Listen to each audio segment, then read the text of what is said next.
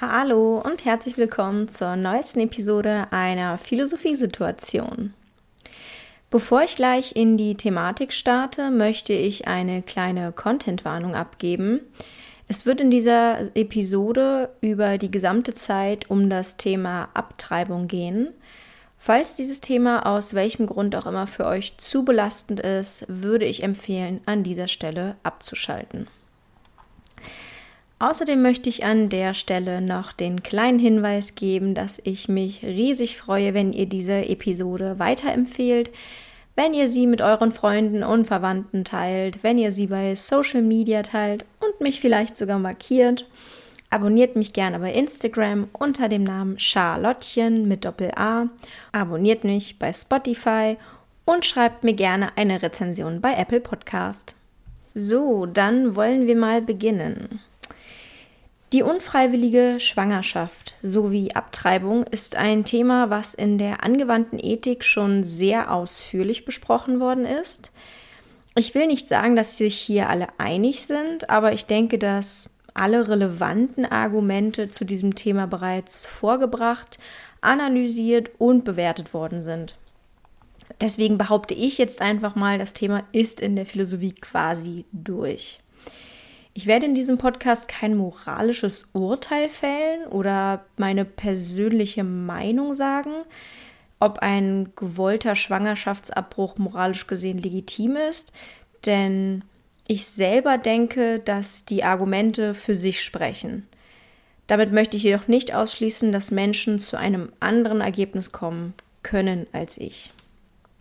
In der Moralphilosophie sind die bekanntesten und gängigsten Argumente gegen Abtreibung bekannt als die sogenannten Skip-Argumente.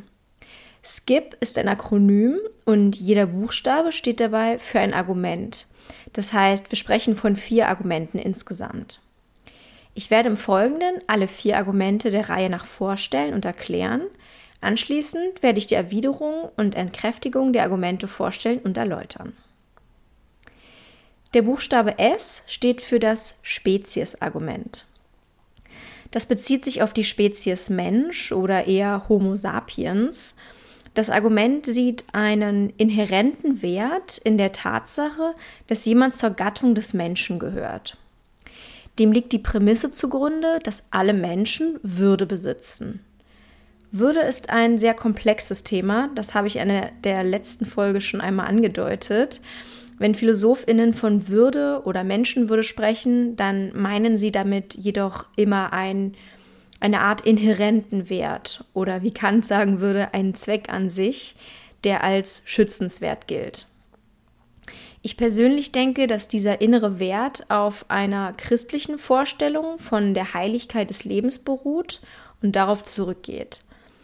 Wer vom Wert eines Lebens spricht, meint damit oftmals unbewusst die Vorstellung, dass menschliches Leben von einem Gott geschaffen wurde und damit als unantastbar gilt.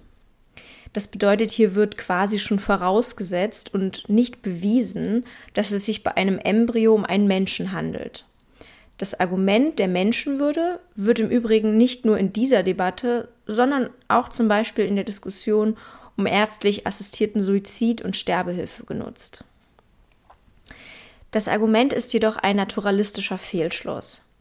Das Problem dabei ist, dass eine Sache, die eigentlich mit dem Argument bewiesen werden müsste, schon im Argument inhärent ist.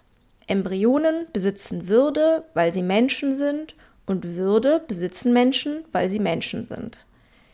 Dass Embryonen Menschen sind und dass Menschen Würde besitzen und was Würde überhaupt ist oder analog Heiligkeit, wird nicht weiter besprochen. Stattdessen wird einer bestimmten Tatsache, nämlich dass Embryonen zur Spezies Homo sapiens gehören, ein moralischer Wert zugesprochen, obwohl dies erst einmal eigentlich nur eine Deskription, also eine Beschreibung ist. Das heißt, von einem reinen Zustand haben wir mit diesem Argument schon auf eine moralische Wertung geschlossen, obwohl diese moralische Wertung eigentlich noch gar nicht bewiesen ist.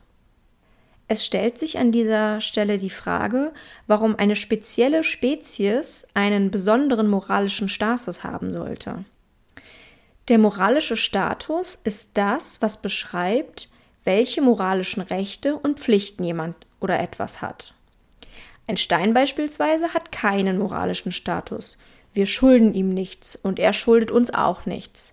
Wir können ihm nicht wehtun, ihn nicht töten, ihm nicht schaden.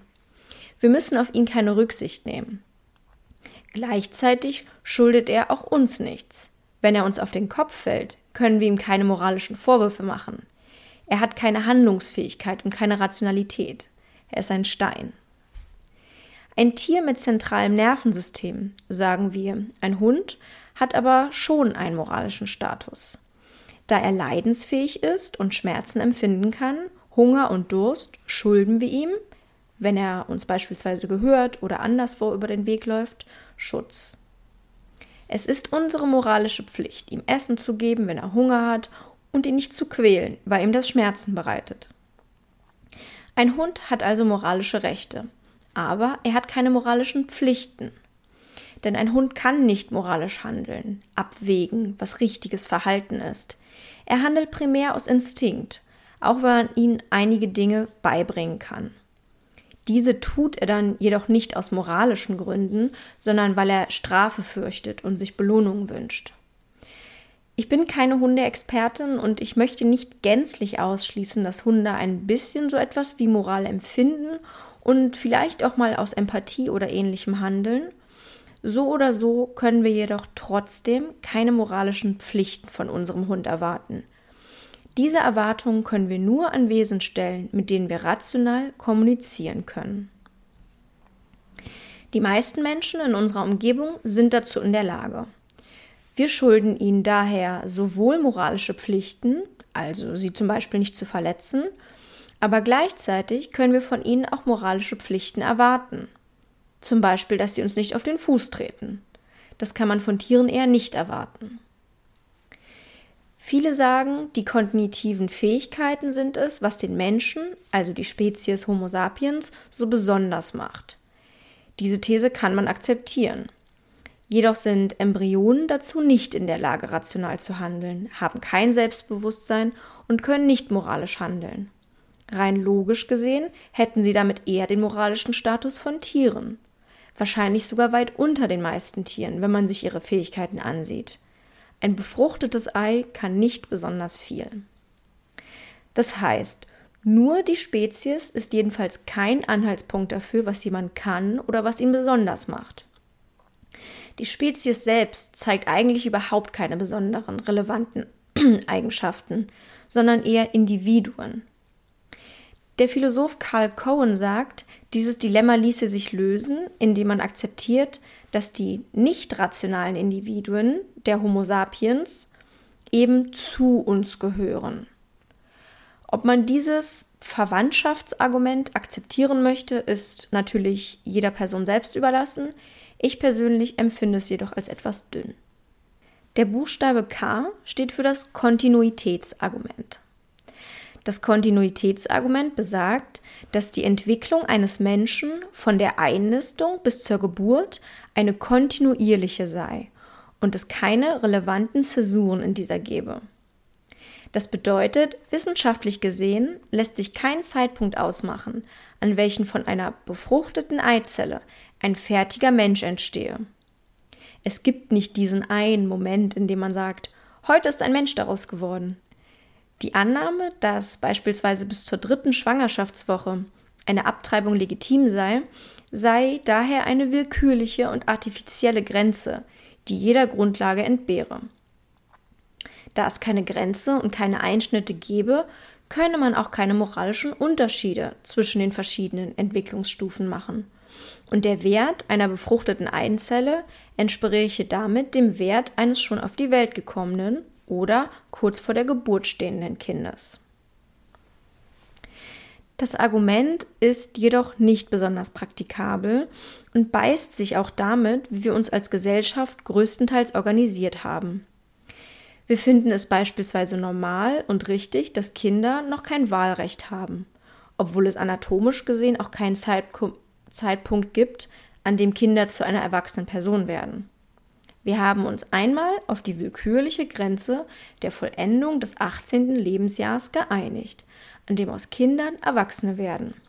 und alle Rechte besitzen, die erwachsene Bürger eben besitzen. Nur weil ein Lebewesen ein bestimmtes Recht auf etwas mal haben wird, bedeutet das aber nicht, dass es dieses Recht immer und von Anfang an hatte. Der Kronprinz hat nicht dieselben Rechte wie der König. Und Grenzen können nur willkürlich gezogen werden. Das bedeutet jedoch nicht, dass die moralisch schlecht sind.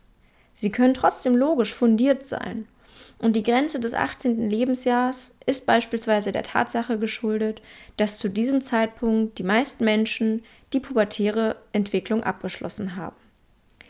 Die artifizielle Grenze dritten des dritten Schwangerschaftsmonats geht mit der Abschließung der inneren Organe und Organsysteme einher. Ab diesem Zeitpunkt spricht man nicht mehr von einem Embryo, sondern von einem Fötus. Das ist natürlich keine von der Natur vorgegebene Grenze. Und sie ist mit Sicherheit bestreitbar und man könnte sie auch zu einem anderen Zeitpunkt ziehen.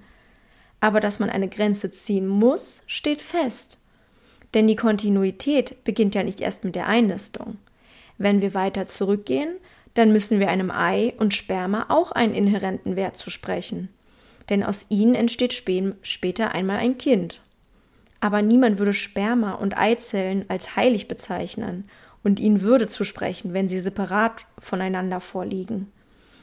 Die Einnistung ist genauso ein beliebiger Zeitpunkt für den Beginn des Lebens wie die dritte Schwangerschaftswoche oder aber die Geburt. Das bedeutet aber nicht, dass alle Zeitpunkte der Entwicklung, also Sperma und Ei versus fertiges Kind, den gleichen moralischen Wert haben und damit das gleiche moralische Recht auf Leben haben. Der Buchstabe I steht für das Identitätsargument.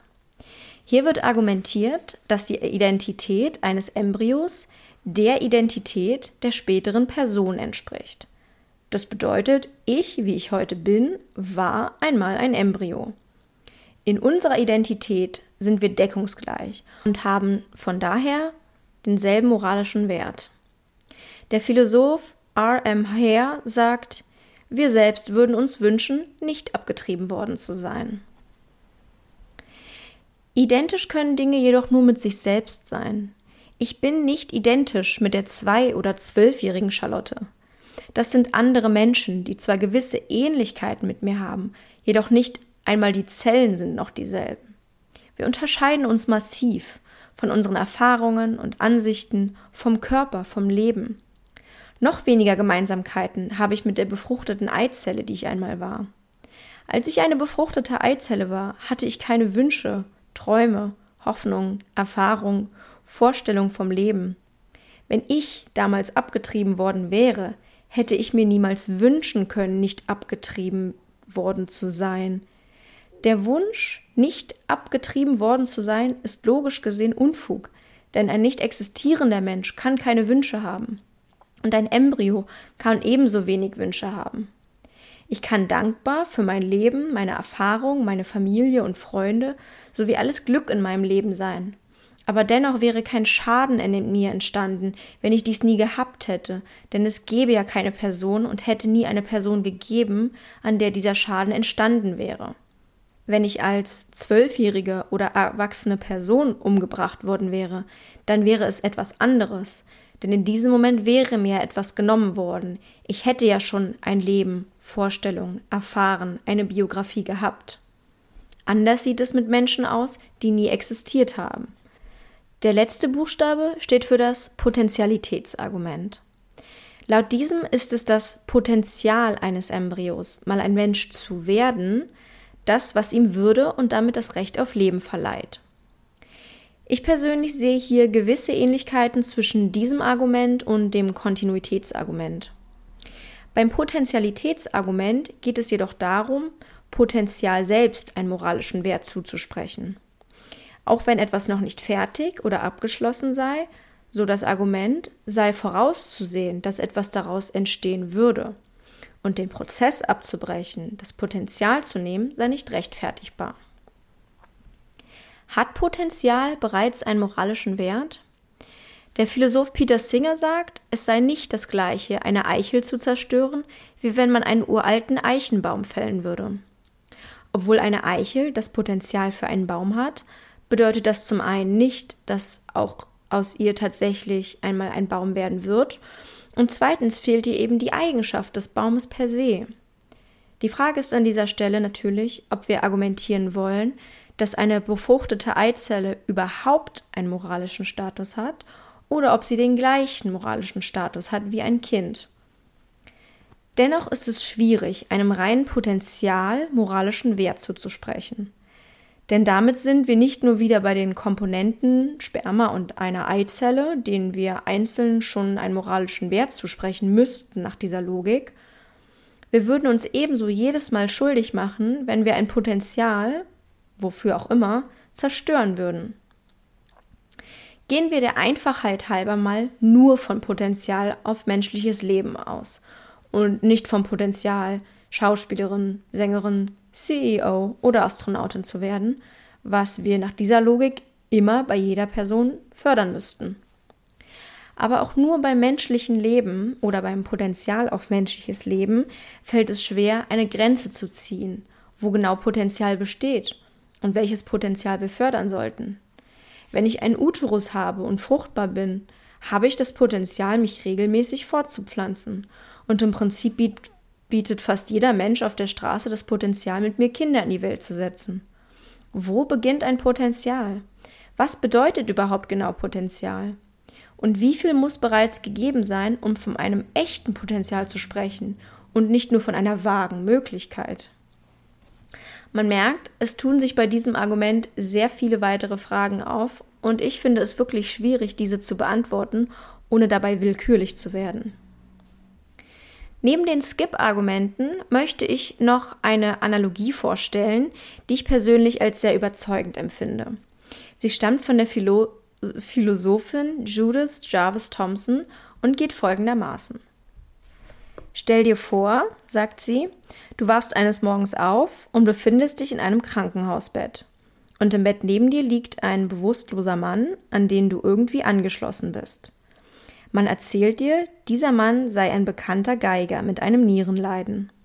Er könne nur überleben, wenn sein Kreislauf an das Kreislaufsystem eines anderen Menschen mit derselben Blutgruppe angeschlossen werde. Und du bist die einzige Person, deren Blut geeignet ist. Deshalb hat dich eine Gesellschaft von Musikliebhabern gekidnappt, die Operation des Ankoppelns vollziehen lassen, und da bist du nun. Da es sich um ein renommiertes Krankenhaus handelt, könntest du jetzt, wenn du dich dafür entscheidest, einen Arzt herbeirufen, um dich von dem Geiger abkoppeln zu lassen. Aber der Geiger wird dann mit Sicherheit sterben. Wenn du dagegen für nur, nur neun Monate mit dem Geiger verbunden bleibst, wird er genesen und du kannst von ihm abgekoppelt werden, ohne ihn zu gefährden. Bei dieser Analogie sehen wir, dass es nun nicht mehr nur um den Embryo an sich geht, sondern wir eine zweite moralische Komponente mit hineingenommen haben, und zwar die schwangere Person oder sagen wir eher die unfreiwillig schwangere Person sowie ihre Rechte. Das Bestimmungsrecht über den eigenen Körper ist extrem und normalerweise wird das von den meisten Menschen auch umstandslos akzeptiert. Nur die Schwangerschaft macht für viele eine Ausnahme, bei der Schwangere das Recht verlieren, über sich selbst und ihre eigene Zukunft bestimmen zu können. Insbesondere bei Schwangerschaften, die gegen den Willen der Schwangeren passieren, also beispielsweise bei Vergewaltigungen, ist die Analogie von Thompson sehr eingängig. Aber auch versehentliche Schwangerschaften sollten nicht als Bestrafung für Unvorsicht in einem bestimmten Moment gegen Menschen verwendet werden.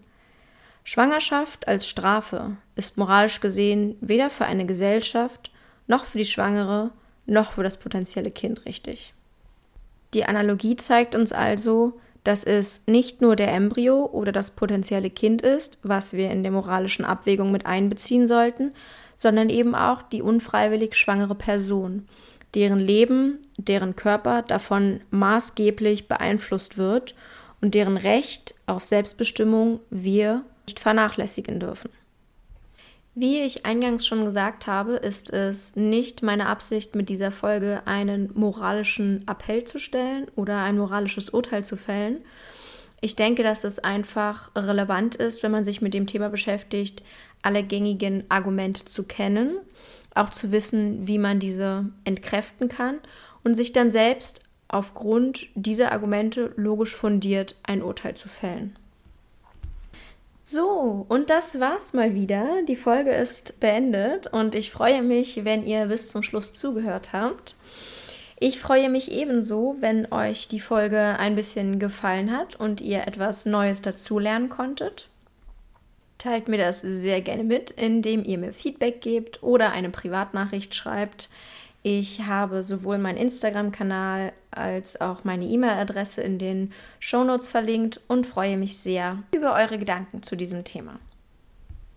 Wenn euch diese Episode oder der Podcast insgesamt gefällt, freue ich mich sehr, wenn ihr euch entschließt, ihn finanziell zu unterstützen. Ihr könnt dafür mir eine PayPal-Spende überweisen oder mich bei Patreon abonnieren. Beide Sachen habe ich auch in den Shownotes vermerkt. Teilt die Episode auch super gerne bei Instagram in euren Stories oder bei Twitter. Ihr könnt mich auch markieren und dann würde ich mich auch persönlich bei allen bedanken. Mein Name ist wie gesagt Charlottchen. Schaut auch gern insgesamt auf meinem Instagram-Profil vorbei.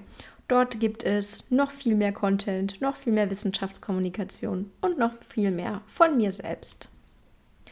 Dann verabschiede ich mich und freue mich sehr aufs nächste Mal und sage Tschüss.